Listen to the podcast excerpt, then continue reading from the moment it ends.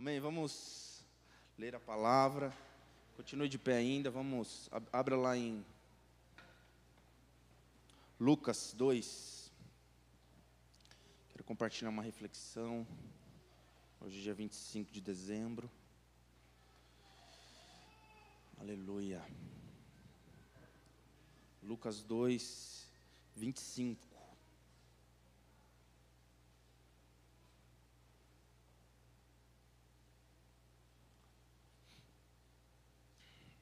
Lucas 2, 25.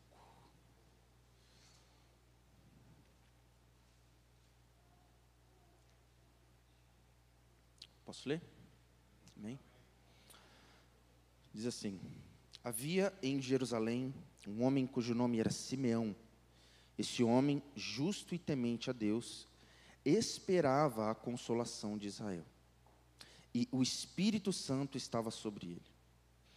Fora-lhe revelado pelo Espírito Santo que ele não morreria antes de ver o Cristo do Senhor. Movido pelo Espírito, foi ao templo. Quando os pais trouxeram o menino Jesus para com ele fazerem conforme o que a lei ordenava, Simeão então o tomou nos braços e louvou a Deus, dizendo: Agora, Senhor, despede em paz o teu servo, segundo a tua palavra, pois os meus olhos já viram a tua salvação, a qual preparaste perante a face de todos os povos, a qual preparaste perante a face de todos os povos, luz para iluminar os gentios e, e para a glória do teu povo Israel. O pai e a mãe do menino admiraram-se das coisas que dele se diziam. E Simeão os abençoou e disse Maria, mãe do menino: Esta criança é posta para a queda e elevação de muitos em Israel, para ser alvo de contradição e para que se revelem os pensamentos de muitos corações, e uma espada atravessará também a sua própria alma. Amém. Senhor, obrigado, Jesus, pela tua palavra. Nós nos apegamos a ela e glorificamos o seu nome. E a minha oração, Pai, é para que o Senhor libere sobre nós um espírito de sabedoria e revelação no pleno conhecimento do Senhor. E que saiamos daqui, ó Pai, mudados, transformados, transformados pela tua palavra que é viva e eficaz. Amém. Pode sentar, meus irmãos.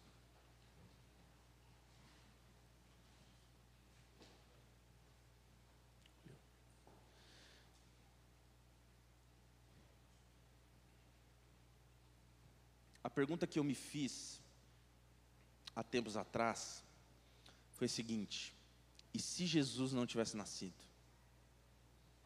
Me fiz essa pergunta e comecei a pensar e analisar o que teria acontecido não só na história, mas também nos tempos bíblicos, se, essa, se a resposta dessa pergunta fosse negativa. E se Jesus não tivesse nascido? E a minha esposa eu fiz essa pergunta para ela, né? E aí ela, num, num ímpeto de cinco segundos, olhou bem para minha cara e falou: É impossível que isso teria acontecido. Virou as costas, saiu e me deixou com a bomba, né? Realmente. Meus irmãos, a Bíblia conta aqui a história de Simeão. Nós não temos muitas é, coisas a respeito desse homem de Deus, é, a não ser esse texto é, falando de quem era Simeão. Então, para nós, isso é de uma maneira desconhecida, mas Simeão ele, ele, ele traz umas declarações assim muito profundas a respeito do significado do que Jesus é, ou do Natal, ou do nascimento do Cristo, né? E apesar de nós sabermos pouco a respeito dele, nós sabemos que ele era um homem justo, um homem piedoso e que o próprio Espírito Santo tinha dado uma promessa para ele. O Senhor tinha dito para ele assim: Simeão, você não vai morrer antes que você veja a salvação. E por revelação, a Bíblia ainda fala aqui que, movido pelo Espírito, ele foi ao templo bem no dia que, o, que Jesus iria é, fazer aquilo que a lei mandava. Só abrindo parênteses, Jesus ele veio numa religião judaica, então ao oitavo dia ele deveria ir para o templo e ele deveria ser circuncidado ao oitavo dia. Nesse dia, Deus, pelo Espírito, fala assim para Simeão: Simeão, corre lá no templo que você vai ver, os teus olhos irão contemplar a salvação. Então, Simeão, ele traz sabe, umas declarações muito profundas a respeito disso e de uma expectativa que talvez nós não conhecemos. Imagina só, irmãos. Deixa eu abrir minha Bíblia aqui. Gênesis. Eu acho que é capítulo 3, versículo 15. A primeira profecia a respeito de Cristo. Gênesis 3,15 diz assim: E porei inimizade entre ti e a mulher, entre a tua descendência e o, teu, e o seu descendente. Este te ferirá a cabeça e tu lhe ferirás o calcanhar. Primeira profecia a respeito de Cristo, a respeito do Messias, de que o Messias viria para aniquilar as obras do diabo, para, para fazer com que o homem não pecasse mais e restaurar o relacionamento do homem com Deus. Então imagine só, cronologicamente, dois, uns seis mil anos atrás, e na época de Jesus, uns quatro mil anos atrás. Imagine, meus irmãos, o, de pai para filho, a profecia sendo lançada. Ó, vai ter alguém, a semente da mulher, vai nascer e vai ferir, vai vingar aquele que nos fez mal. Aí Adão passa para os seus filhos os seus filhos para os seus filhos.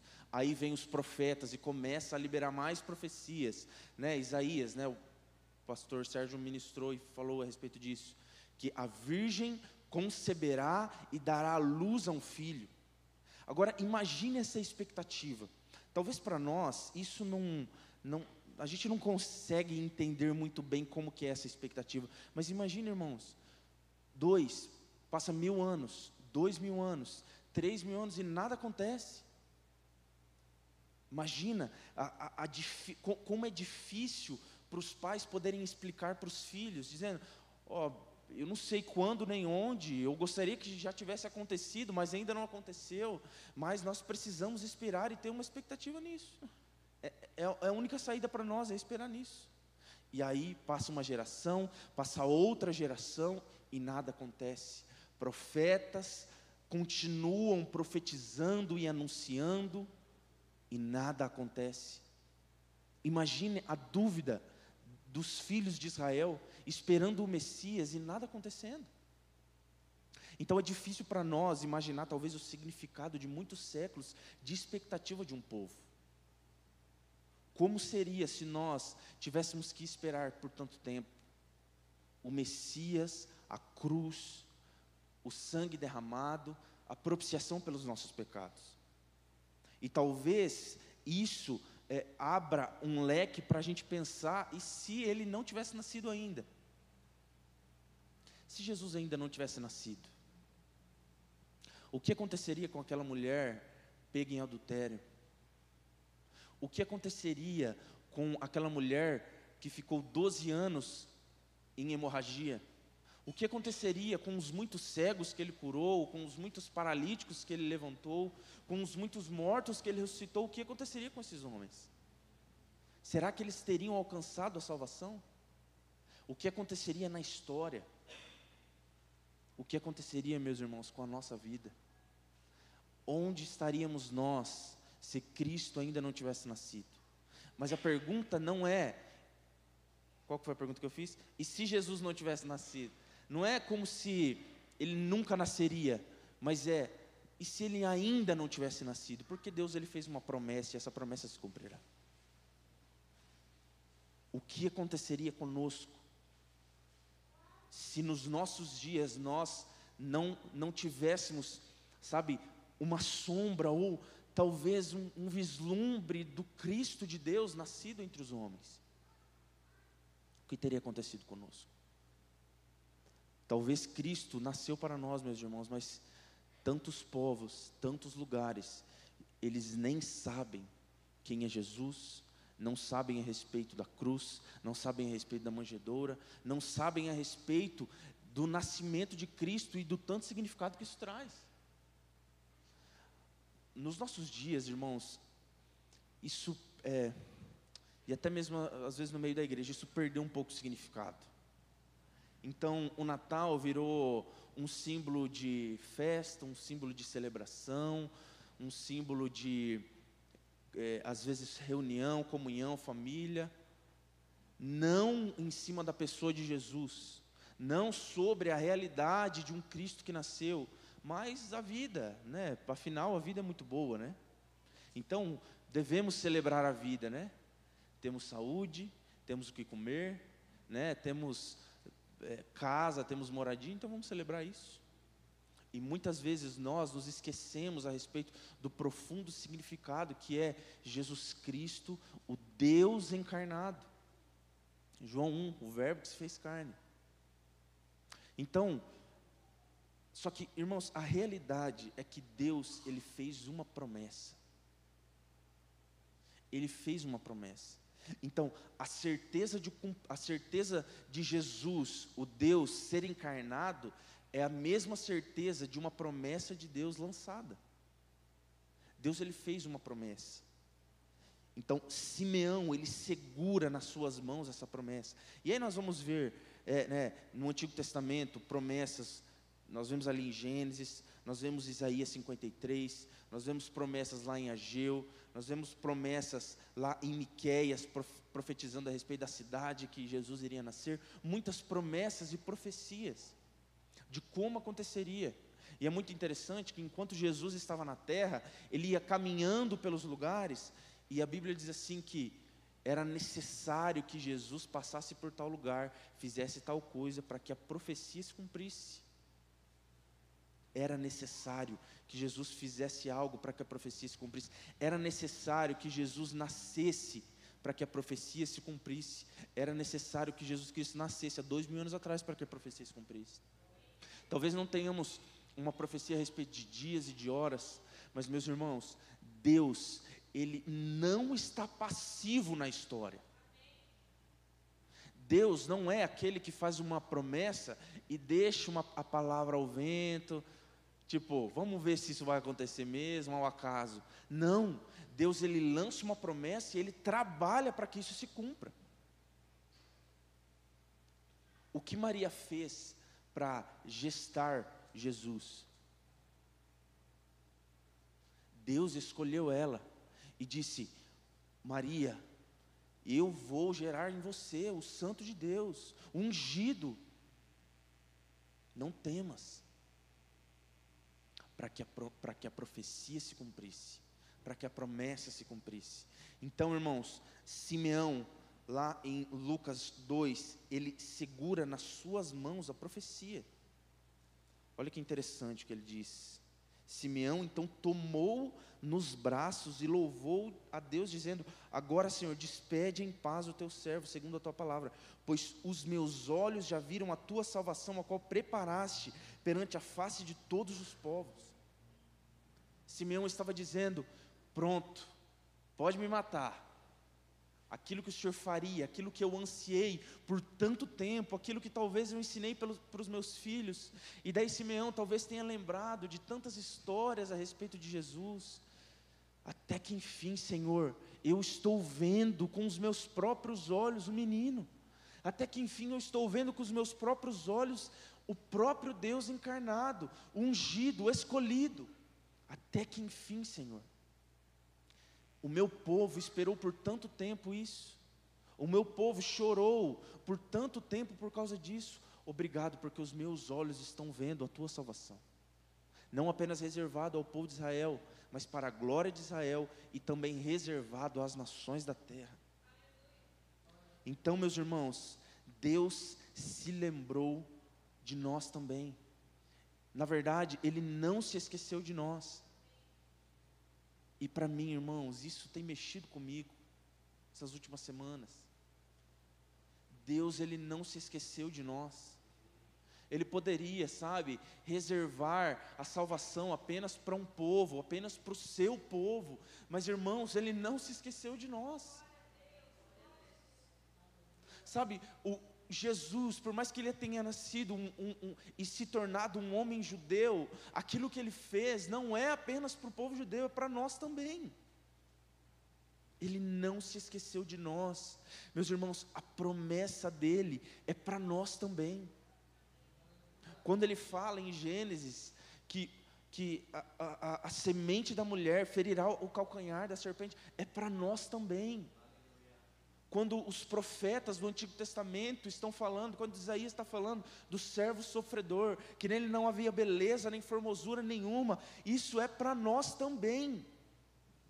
Quando fala, falaria que ele nasceria em Belém, isso tem significado para nós também. Meus irmãos, ele não se esqueceu de nós.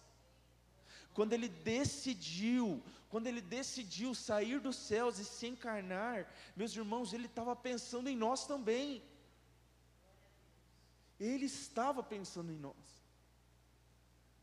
tudo o que ele estava fazendo, sabe, no Antigo Testamento, nas, nos profetas, dizendo pelos profetas, tudo que ele estava fazendo, ele estava com vistas em nós também, não apenas num povo, sabe, a salvação não está restrita a um lugar, a um povo, não, a salvação é para todo aquele que crê, meus irmãos, é para nós também. Quando nós lemos lá em Filipenses, e para mim isso é talvez um dos textos mais belos da, da Escritura, Filipenses 2. Filipenses 2,5 diz, versículo 6: Que sendo em forma de Deus, não considerou que o ser igual a Deus era, igual, era algo ao qual devia se apegar, mas a si mesmo se esvaziou, tomando a forma de servo, fazendo-se semelhante aos homens e achado na forma de homem, humilhou-se a si mesmo, sendo obediente até a morte e morte de cruz. Pelo que Deus o exaltou soberanamente, ele deu um nome que está acima de todo nome. Ele olhou para toda a sua deidade e escolheu se esvaziar, pensando em nós, amados. A salvação é para nós também. Sabe, isso para nós tem que ser encarado como um privilégio porque no dia que Deus escolheu criar eu, escolheu criar você, lá na eternidade passada, antes de o um mundo ser criado, Ele pensou que Ele deveria descer à terra e morrer pelos homens, morrer por você, se esvaziar de tudo que Ele é. Na eternidade passada, Ele lembrou, Ele pensou em nós.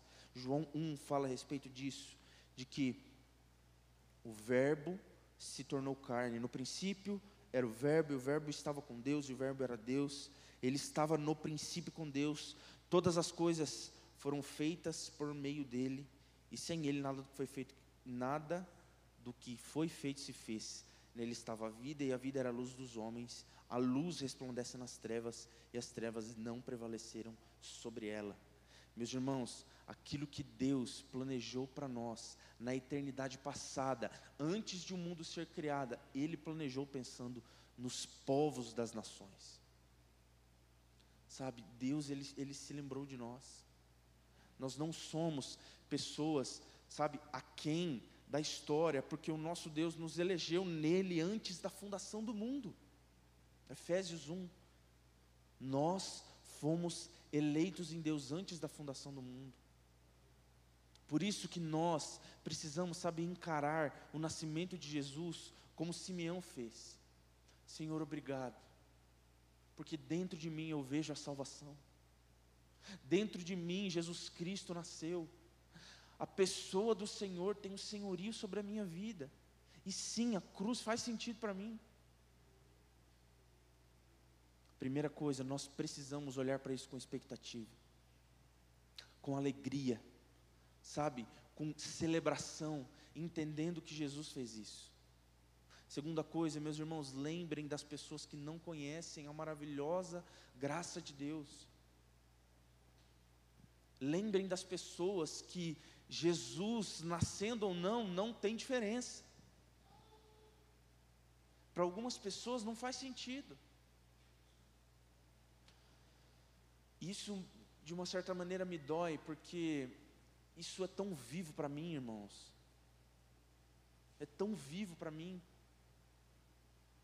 Hoje de manhã, a Ana acordou seis horas da manhã. Que benção, né? E eu peguei ela e fui comprar um pastel, né? E daí, gente, eu cheguei na feira, ela tinha, tinha acho que umas duas, três barracas assim na feira, sabe? Tava meio chovendo assim, esperei um pouquinho. Estava meio cheio, daí deu umas vaziadas, daí eu fui.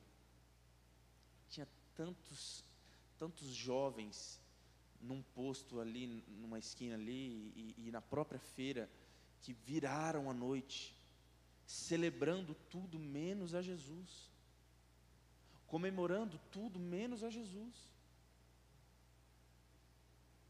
Isso me dói, irmãos.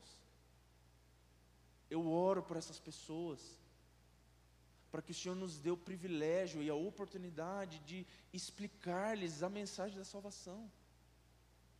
Eles não sabem o motivo de Jesus nascer, não desceu no coração deles. Se isso não dói no teu coração, a gente precisa rever o nosso cristianismo.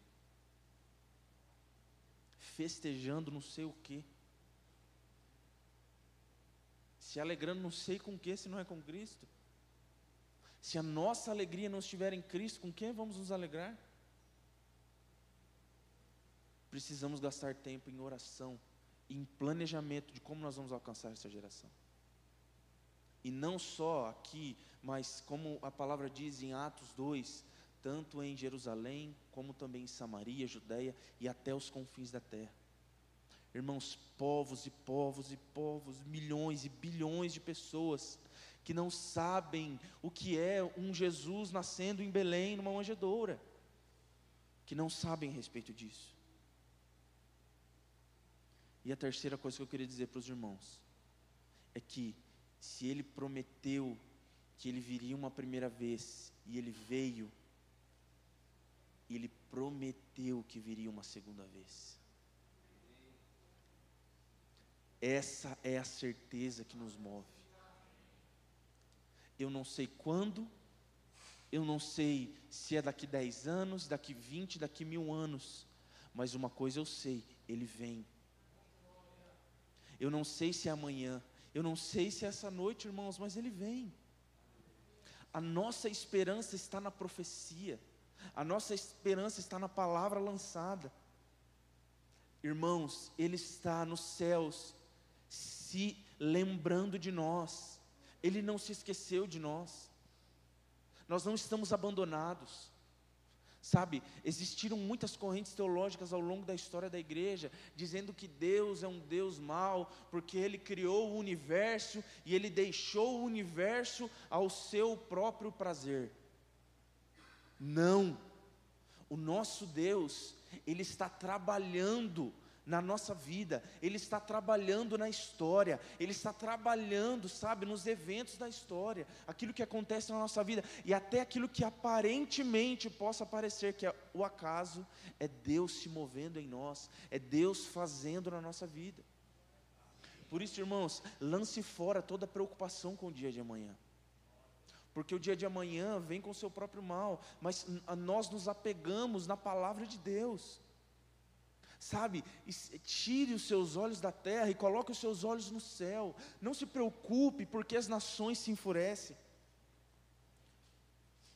Salmo 2: Porque conspiram as nações e os povos tramam em vão, os reis da terra se levantam, e os governantes se reúnem contra o Senhor e contra o seu ungido, dizendo: Rompamos as suas cadeias e sacudamos de nós as suas algemas.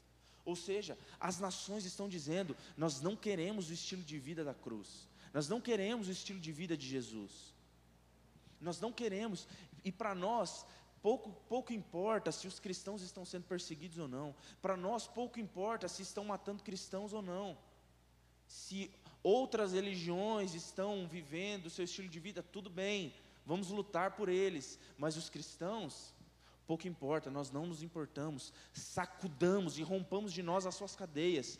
Meus irmãos, os homens, os governantes da terra, eles estão trabalhando diligentemente por uma vida sem Cristo, por uma vida sem Jesus, por uma vida sem os princípios da palavra. Na verdade, irmãos, eles odeiam a Bíblia, eles odeiam o Evangelho, eles odeiam Jesus. Mas aquele que está entronizado nos céus se ri, o Senhor zomba deles.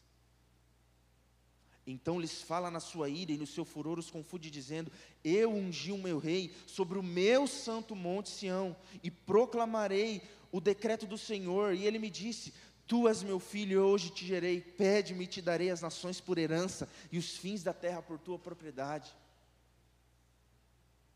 Nós precisamos orar assim, Senhor, vem e toma o que é teu por direito.